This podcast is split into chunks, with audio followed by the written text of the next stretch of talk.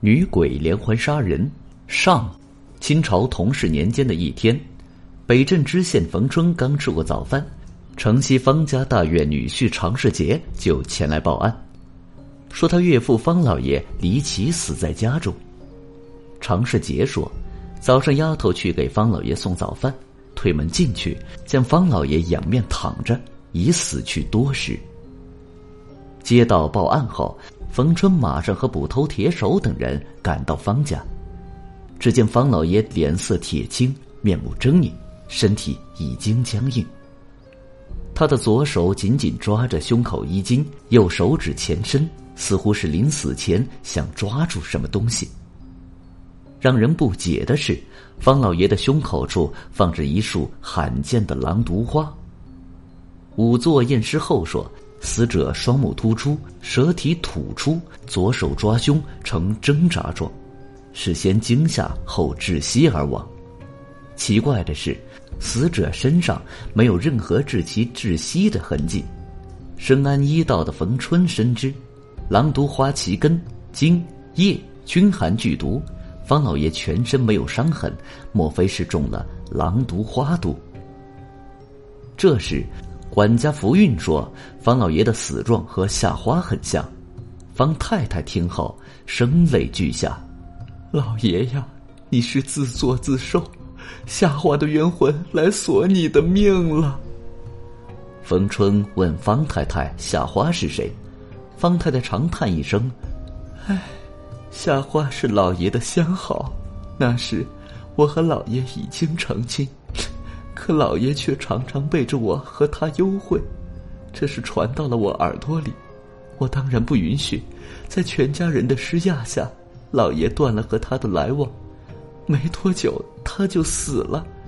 福运那时在夏家当伙计，夏花就是服了狼毒花而死。他曾扬言说，就是变作厉鬼，也不会放过老爷。老爷一直为此感到内疚，所以后来一直和我分居。我断定，是夏花的冤魂来索他的命了。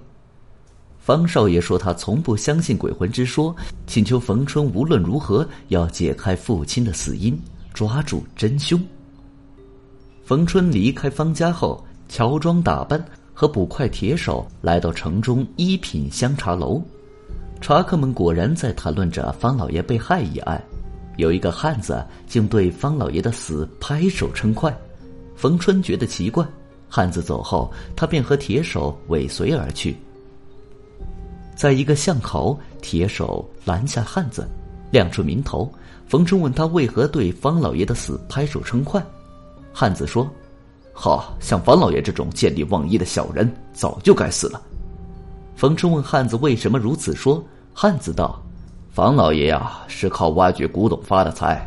十五年前。”方老爷和一个结义兄弟共同盗掘了一个秦代王侯之墓，得了无数的奇珍异宝。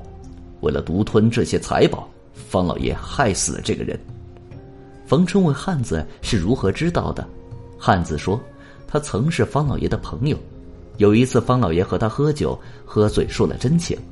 事后，方老爷自知失言，要给他一百两银子封口，被他拒绝了。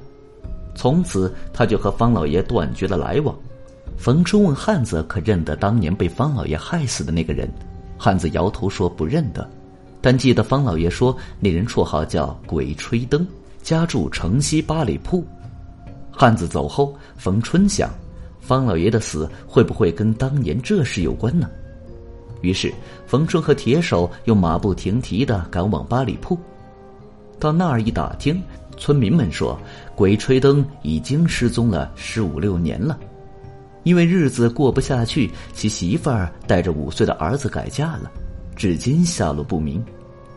回来的路上，冯春暗自想：方老爷会不会是鬼吹灯的儿子害死的呢？后半夜，冯春又得到方家人报案，说方少爷又离奇死在了家中。短短两天，方家竟然连丧两命。冯春连夜赶往方家勘察现场后，惊讶的发现，方少爷的死状和方老爷一样，胸口处也放着一束狼毒花。福运说：“晚上，他一个人在灵堂内为老爷守灵，因为困倦想喝壶茶，便去厨房取。回来时，他发现老爷的灵前站着一个白衣白裙的年轻女子，正伸出纤纤素手在摸老爷的脸。他战战兢兢的问：“你你是谁？”那女子缓缓转过头来，居然是夏花的鬼魂。女鬼轻轻的说：“少爷，他不信，我今晚就给他颜色看。”他吓得大呼有鬼。方少爷从室内走出，他哆哆嗦嗦的说：“他看见夏花的鬼魂了。”两人找遍灵堂周围，只见茫茫夜色，哪儿有什么鬼魂？方少爷说：“他可能看花眼了，安排人替他守灵，自己回房休息了。”小伙计二蛋也对冯春说：“半夜时，他去给老爷烧纸，忽见少爷屋门开了，一个穿白色衣裙的年轻女子从屋里走出。”向后院走去，轻飘飘落地无声。二蛋吓得一边哭一边往回跑，大喊有鬼。恰巧姑爷常世杰走过来，常世杰和两个家人去了后院，什么也没找到。这时，常世杰突然对家人说：“哎呀，不好，少爷会不会出事？”几个人来到方少爷房内，果见方少爷直挺挺的躺在床上，死状和方老爷一样。于是报了案。本集已经播讲完毕，感谢您的收听，请您多多点赞评论。如果喜欢，请订阅此专辑，谢谢。